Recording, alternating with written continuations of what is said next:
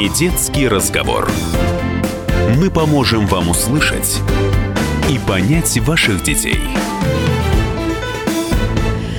Дорогие друзья, добрый день. Это радио «Комсомольская правда» Екатеринбург. Юлия Недосекова меня зовут. И начинается моя любимая программа, которая сегодня пройдет в особом режиме. Программа «Не детский а, разговор». И а, сегодня у меня в студии много гостей. А, гости очень необычные, очень разные. И а, не я буду сегодня вести интервью, как это ни странно звучит. Давайте я представлю сначала а, гостей. Значит, во-первых, напротив меня сидят три молодых а, человека. Они являются студентами Российской Академии Народного Хозяйства и Государственной службы при президенте Российской а, Федерации. Зовут их а, Егор Николаев. Егор может поздороваться в микрофон. Добрый день. Леонид Медведев. Добрый день. И э, напротив не сидит, а стоит Ирина Виноградова, тоже студентка э, этого же заведения. Она снимает прямой эфир, поэтому если вы ее знаете, то можете совершенно спокойно подключаться в Инстаграме. Да, в Инстаграме. Вот подключайтесь а, к Ирининому Инстаграму и а, смотрите наш прямой эфир. Ну и совсем напротив меня а, сидит Павел Владимирович Креков, заместитель губернатора Свердловской области по социальным вопросам. Ну что, давайте интригу, так сказать, раскроем. Брать интервью буду не я, я буду только модерировать, ну и если вдруг что-то пойдет не так, каким-то образом все это дело возвращать в привычное, в привычное привычное русло, но я надеюсь, что ребята справятся легко и просто, потому что брать интервью у Павла Владимировича будут они. Да? Да. Да. А, я даже, наверное, не буду инициировать никакой первый вопрос, потому что я знаю, что у ребят совершенно чудесные, замечательные профессиональные вопросы и человеческие, и я предоставлю им слово. Единственное, что я хочу сказать, дорогие друзья, а, телефон прямого эфира 3850923. Вы можете позвонить и задать ваши вопросы либо ребятам, либо а, Павлу Владимировичу, либо тоже выступить в качестве модератора и каким-то образом соединить сердца всех присутствующих здесь в этой студии. Ну, либо, если стесняетесь, то пишите WhatsApp, Viber, Telegram, плюс 7 953 385 0923. Ну что, мы приступаем? Конечно, конечно. Ну, предлагаю немного поближе, так сказать, познакомиться. Павел Владимирович, вы прошли достаточно большую политическую карьеру, но прежде всего профессиональную. Вот. И тогда, еще будучи студентом, могли ли вы предположить вот такое развитие карьеры и через какие вот вы этапы проходили? Можете рассказать, пожалуйста? Ну, вы знаете, наверное, мог. Я не знаю, достоинство это или недостаток, но, наверное, каждый человек мечтает об определенных достижениях. Другое дело, что, наверное, они у меня были не столько чиновничьего плана, а были какие-то творческие амбиции, были какие-то профессиональные амбиции, связанные с наукой или педагогикой. А, и педагогикой, точнее, здесь как бы было достаточно много о чем можно поговорить в качестве мечтаний. Я, конечно, не мог предположить, что я буду чиновником, и, в общем-то, достаточно крупным чиновником. А более того, я очень хорошо помню, что когда меня спросили ученики, я первый год работал учитель, учителем, хочу ли я быть директором, я совершенно искренне ответил им, что работа директора подразумевает одновременную работу там с тысячами Э, людей, это как-то очень сложно тут разобрать, где ты, где не ты, где другой учитель. Вот когда передо мной 25 человек, я понимаю, так сказать, что я чему научил или не научил, поэтому директором я быть не хочу, сказал я, став этим самым директором через два года. Вот, а учителем мне быть нравится. Но так сложилась жизнь. Э, по большому счету я люблю свою работу, и так или иначе я всегда был связан со сферой образования, со сферой культуры. Я был связан с живыми людьми, а, а, наверное, это самое главное. Вы знаете, вот тогда, когда проходит время и оцениваешь какие-то вещи, да, есть какие-то конкретные результаты, там что-то построено, что-то сделано, что-то открыто, кого-то ты научил, кому-то помог.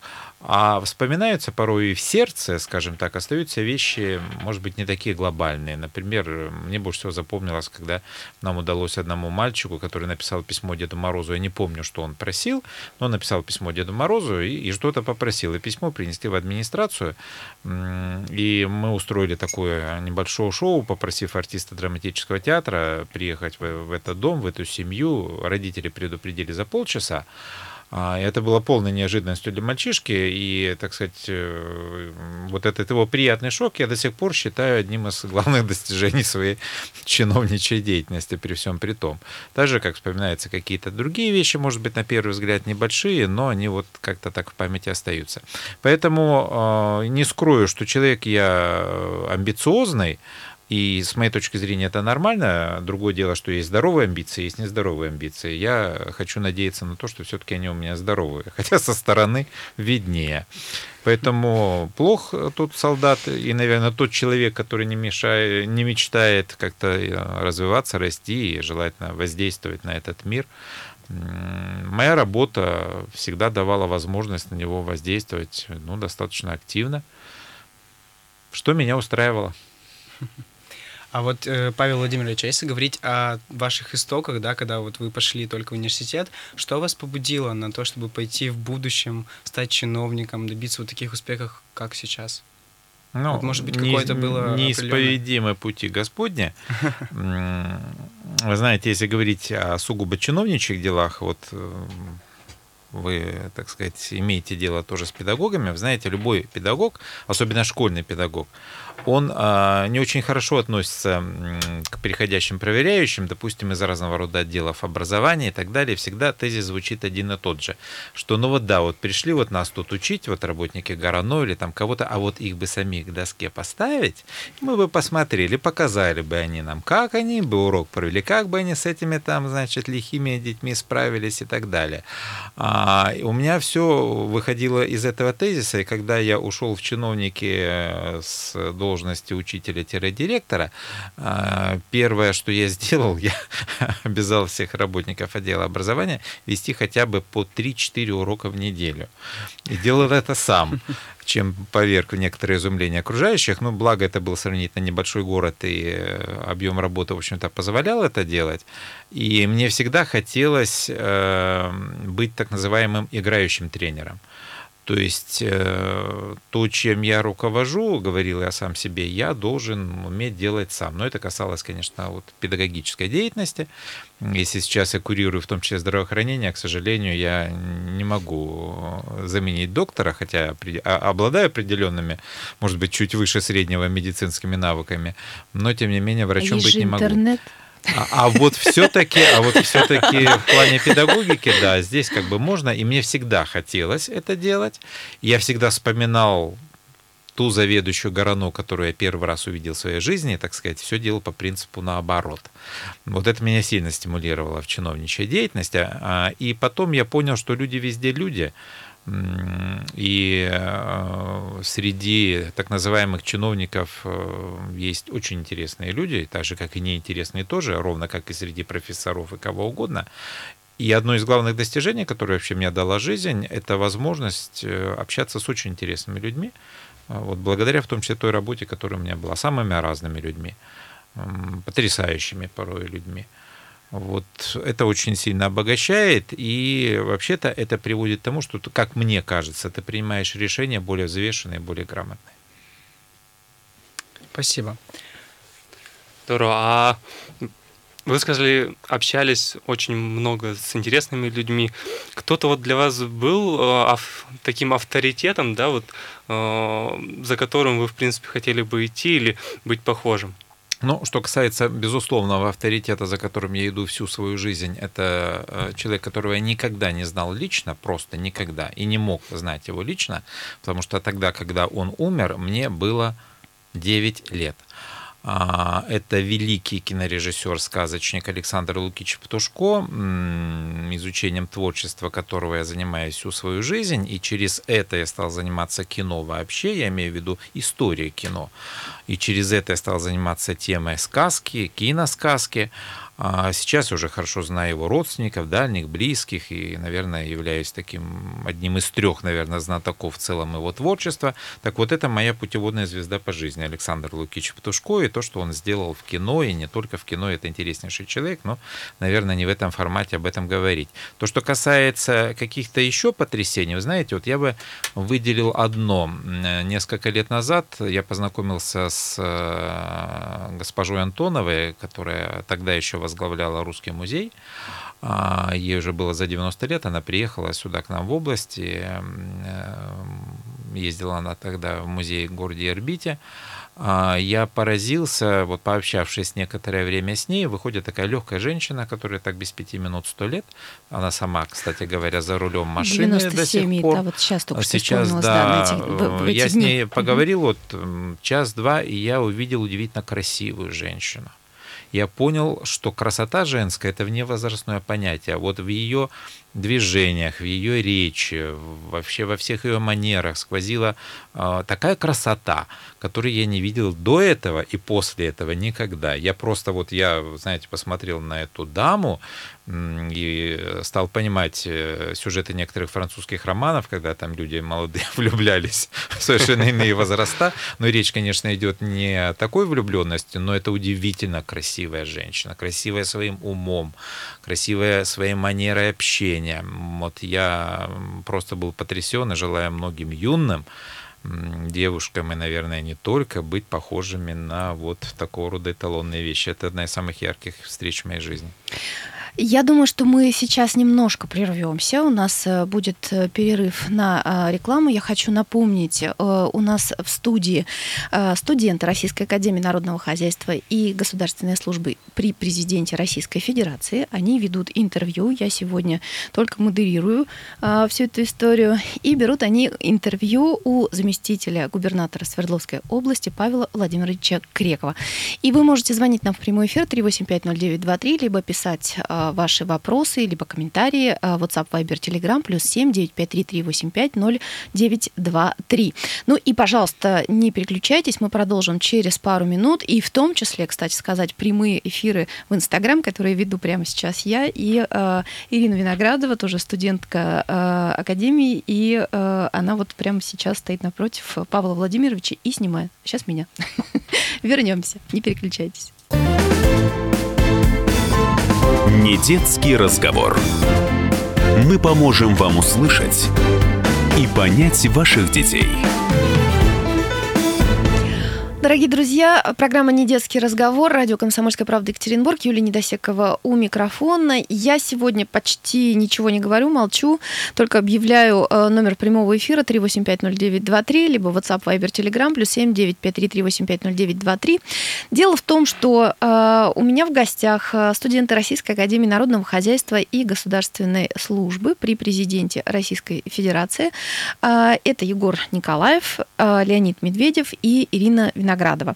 И они берут интервью у Павла Владимировича Крекова, заместителя губернатора Свердловской области по социальным вопросам. Я не вмешиваюсь, но можете вмешаться вы. Пожалуйста, звоните и не стесняйтесь, и задавайте свои вопросы, либо а, комментируйте, либо тоже модерируйте наш разговор. Это очень интересно. Ну, либо пишите, если ну, что-то вас смущает, и вы не хотите это произнести своим собственным голосом. Ну что, продолжаем? Конечно. Вот, мы с вами сейчас в перерыве раз разговаривали на тему социальных сетей. Э, хотел бы узнать у вас лично, что вы думаете на тему того, что у нас молодежь выражает свое мнение в социальных сетях, и как вы лично относитесь к социальным сетям и новостям в них? Ну, сами по себе социальные сети это еще ничего. Все зависит от содержания. Это может быть другом, это может быть врагом, это может быть э, источником знания, незнания, зла, добра. То есть э, это инструмент, это бесспорный, очень мощный, сегодня очень актуальный, который невозможно игнорировать. А, дальше начинается второе и самое интересное, как этот инструмент используется.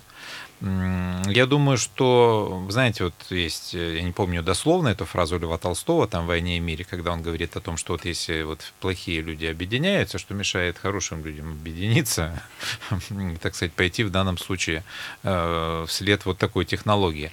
Я с этим совершенно согласен, и, ну, мне кажется, что надо просто стараться заполнять социальные сети, в том числе позитивным контентом, заполнять их э, какими-то нормальными, добрыми вещами. Они там бывают, так же, как и в интернете, вообще меньше, чем нам всем хотелось бы. Но, наверное, можно это, это может сделать каждый, так сказать, в силу своих скромных, иногда не очень скромных возможностей. Вот я тоже есть в социальных сетях, и, э, и мне интересно и иногда бывает и общаться, и что-то читать, что-то видеть. Что-то меня, естественно, огорчает и злит, но продуктивнее, нежели просто злиться, наверное, вот увеличить тот самый позитивный контент, который есть. Потому что на самом деле в нашей жизни больше хорошего, интересного и доброго, чем наоборот. Это я в этом глубоко убежден, и с этим сознанием живу как-то с детства. Даже если там свою жизнь смотреть, все равно хороших людей в моей жизни, например, было больше, чем плохих наверняка. Да и, наверное, почти каждый так может о себе сказать. А вот при всем при том, что есть и те, и другие. То же самое касается и событий. Тогда, когда мы живем в информационном поле, которое на самом деле несет ну, такой негатив преимущественно, будет просто замечательно, если мы в том числе с помощью социальных сетей будем нести позитив. Только это надо делать не скучно, желательно искренне, желательно большему количеству людей.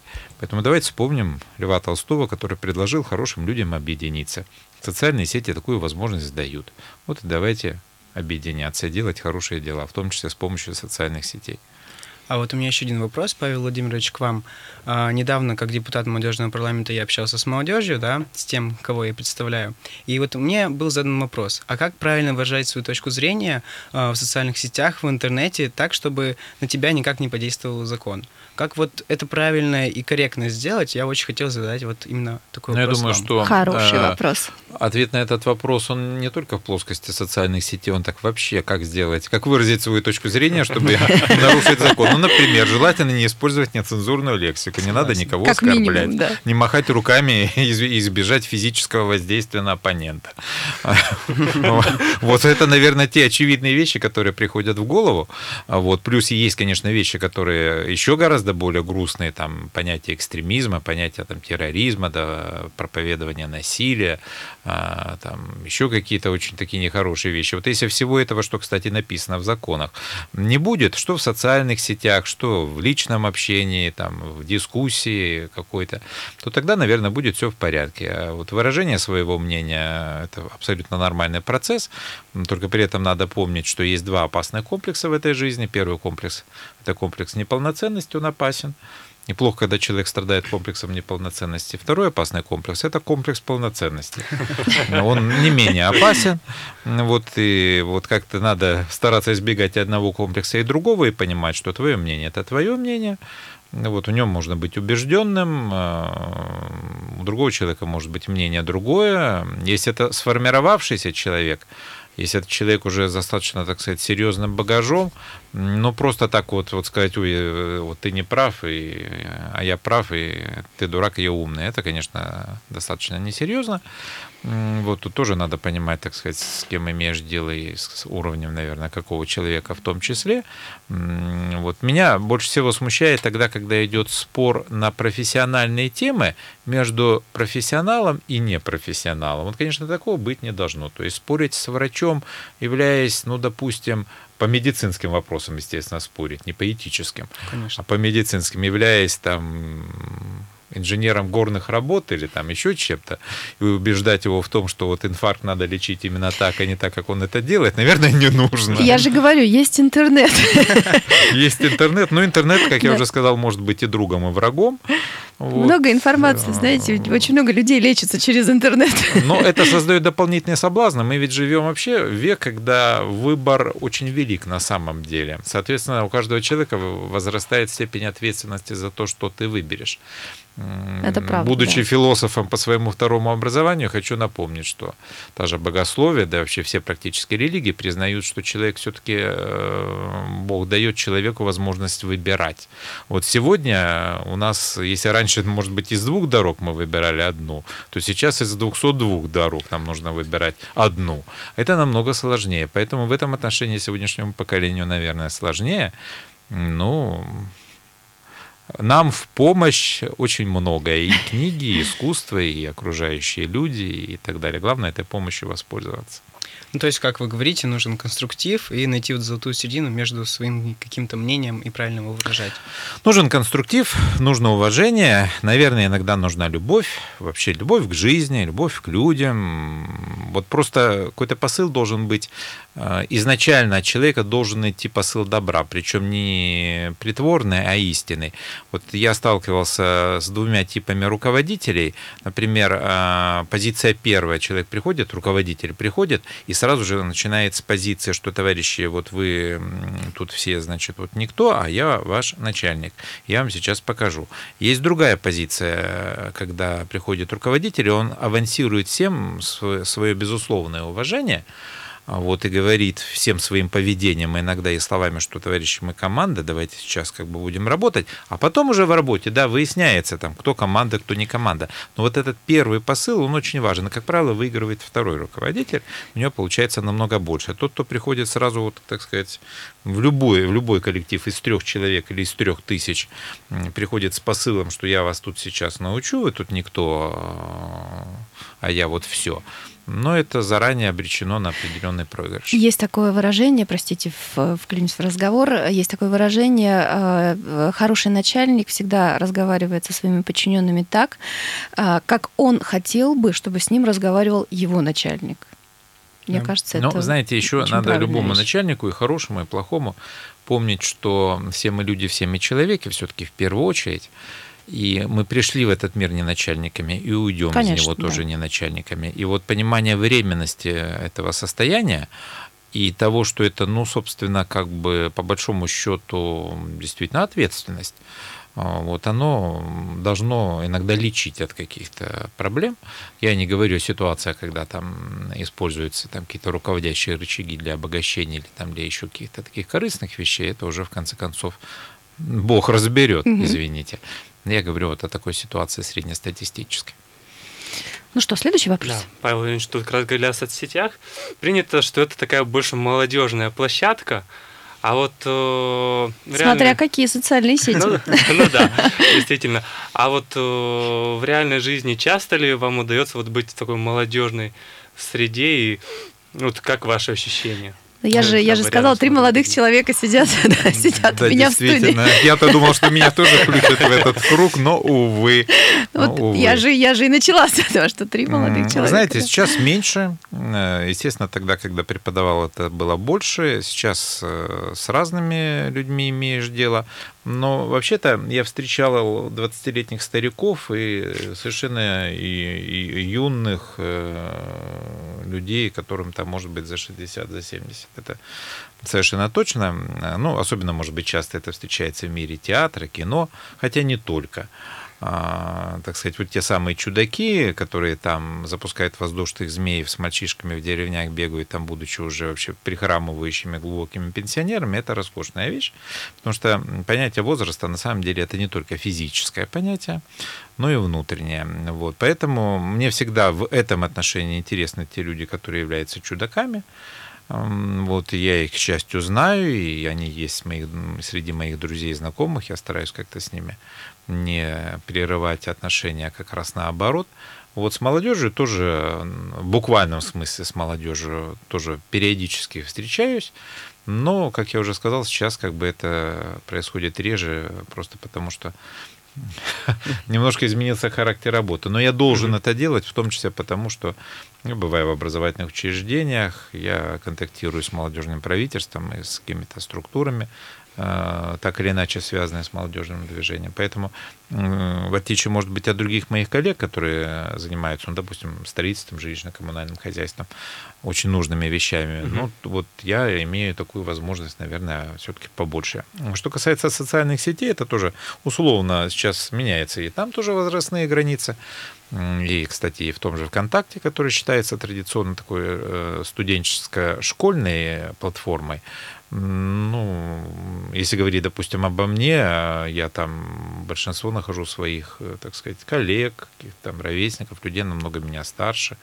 Вот, поэтому все на самом деле меняется очень быстро. Я знаю одну учительницу, ей 60, там, по-моему, 8 лет, и она всех своих детей знает, э, значит, их там странички и так далее. Они стали шалить вот, и э, создавать фейки. А она так хорошо научилась как-то вот свои 68 лет э, их высчитывать, у них некоторое время длилось соревнование, найдет, не найдет, всех находила, а потом сдались, они сдались, и больше никак. Она вплоть до взлома овладела технологиями. Она сразу учительницей вот стала? Или у нее лет был другой учительница опыт? биологии с огромным стажем, когда мне говорят, ой, вы знаете, у нас пожилые учителя, они не могут работать в социальных сетях. Я всегда привожу этот замечательный могут, да. пример. Вот, и она очень э, креативно с ними общается, и все в порядке, поэтому бывает... Но это пока исключение. Дорогие друзья, и снова мы прервемся теперь уже на новости. Напомню, телефон прямого эфира 3850923, WhatsApp, Viber, Telegram, плюс 7 953 385 0923. Это программа «Не детский разговор». Студенты Российской Академии Народного Хозяйства и Госслужбы при Президенте Российской Федерации а, интервьюируют Павла Владимировича Крекова, заместителя губернатора Свердловской области по социальным вопросам. Мы вернемся через пару минут, не переключайтесь. Не детский разговор. Мы поможем вам услышать и понять ваших детей. Радио «Комсомольская правда» Екатеринбург. Программа «Не детский разговор». Юлия Недосекова у микрофона. Телефон прямого эфира 3850923. WhatsApp, Viber, Telegram. Плюс 7 953 385 0923. Очень призываю вас а, звонить нам, либо писать а, ваши вопросы и комментарии. У нас интереснейший эфир сегодня. А, в гостях у «Комсомольской правды» Екатеринбург студенты Российской Академии Народного Хозяйства и Государственной службы при президенте Российской Федерации Егор Николаевич Николаев, Леонид Медведев и Ирина Виноградова. И они берут интервью. Не я сегодня задаю вопросы, а, а мои гости. Они берут интервью у Павла Владимировича Крекова, заместителя губернатора Свердловской области по социальным вопросам. Вот э, сейчас была масса интереснейших вопросов за эфир. Я ребятам предложила их приберечь для эфира, но уж не знаю, спросят они э, о том, о чем сейчас шла речь за эфиром. Давайте посмотрим. Ну, давайте. Павел Владимирович, ну раз мы уж студенты э, Академии Госслужбы при президенте, хотелось вам такой вот вопрос задать. В своей профессиональной деятельности, да, работе, встречаете ли наших выпускников? И вот чем они, возможно, отличаются от э, выпускников других специальностей, вузов? Очень часто встречаю. Я в Академии, кстати, был несколько раз. У меня было несколько встреч э, со студентами. Значит, чем отличаются? Ну, есть и позитивные, и негативные, может быть, отличия. Ну, так умеренно негативные. О позитивных. А, Академия дает достаточно хорошую подготовку, связанную с общей системой управления, а, с сознанием и законов э, государственных, и вообще каких-то государствообразующих вещей. Это как бы чувствуется, это абсолютно правильно. А, но я обратил внимание, встречаясь в том числе со студентами Академии, что почему-то все видят свою карьеру, начало своей карьеры непременно с города-миллионника Екатеринбурга и желательно где-то поближе к правительству области, вот, а там дальше уже, наверное, полпредство, аппарат президента Российской Федерации.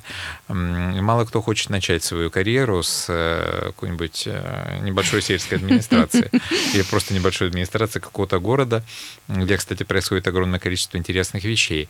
А в то время, как показывает практика, именно тот управленец, который начал, извините за такое слово, с чистки сапог, вот он в итоге оказывается победителем. И действительно, это тот опыт, который дает очень многое потому что на самом деле живем в огромной стране и очень разной, и люди живут в разных условиях, в разных местах, и у них разные запросы. А мы порой видим мир, э, помните, как товарищ Сахов, да, в «Кавказской пленнице», ты же видишь мир из окна моего персонального автомобиля.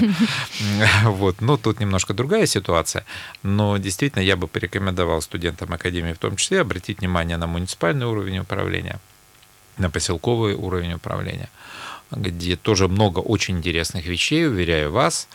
А, вот, и это очень востребовано, и там очень не хватает кадров, кстати говоря. И это может быть началом хорошей перспективной карьеры. А вот вы сейчас сказали, что были в нашей академии.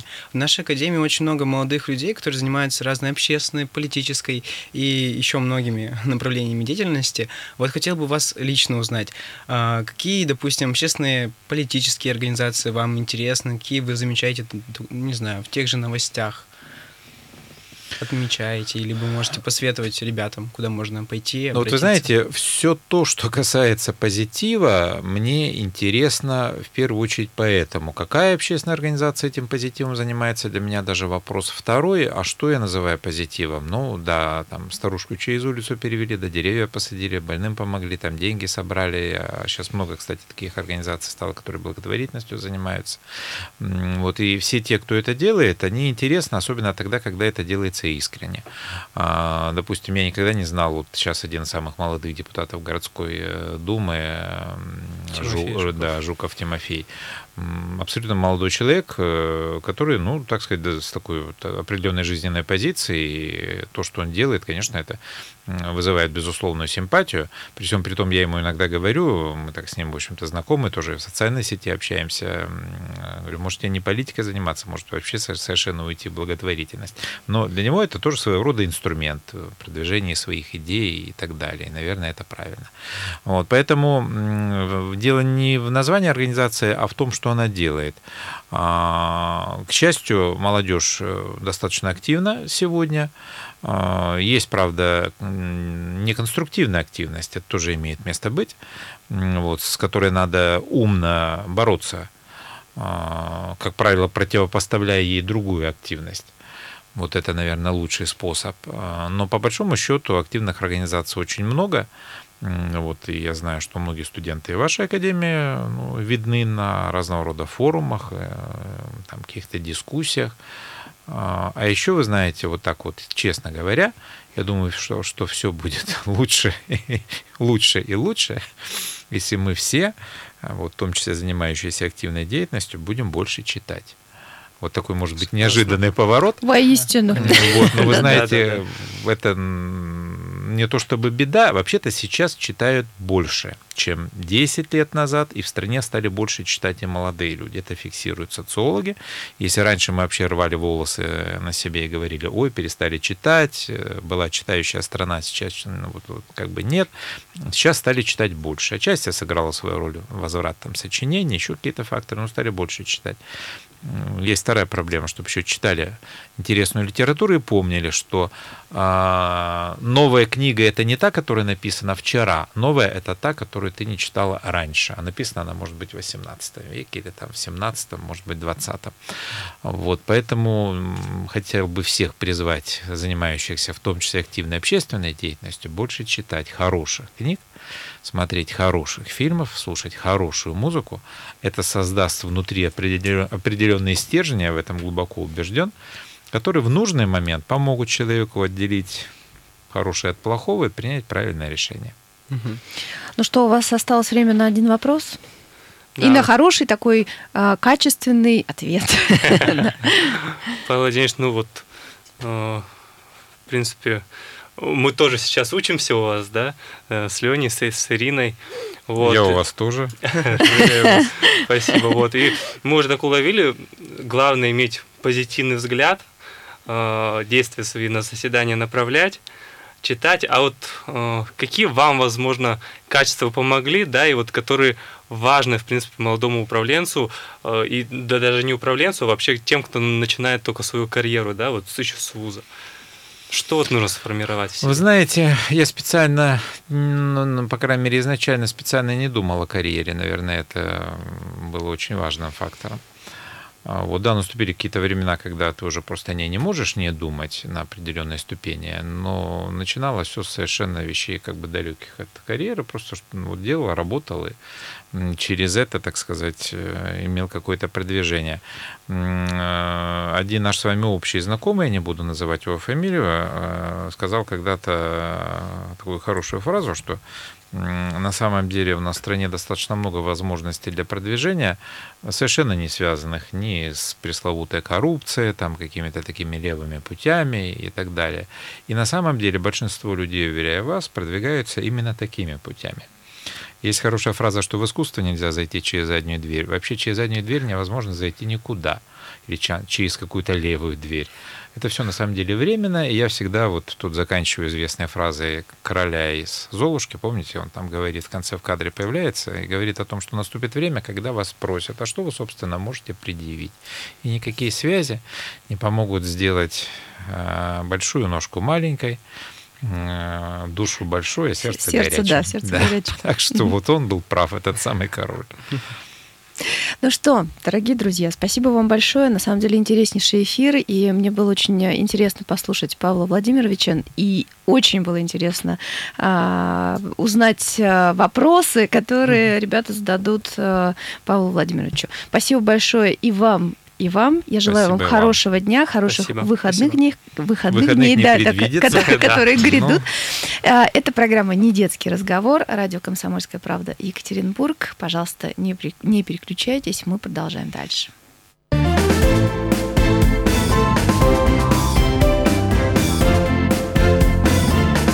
Не детский разговор.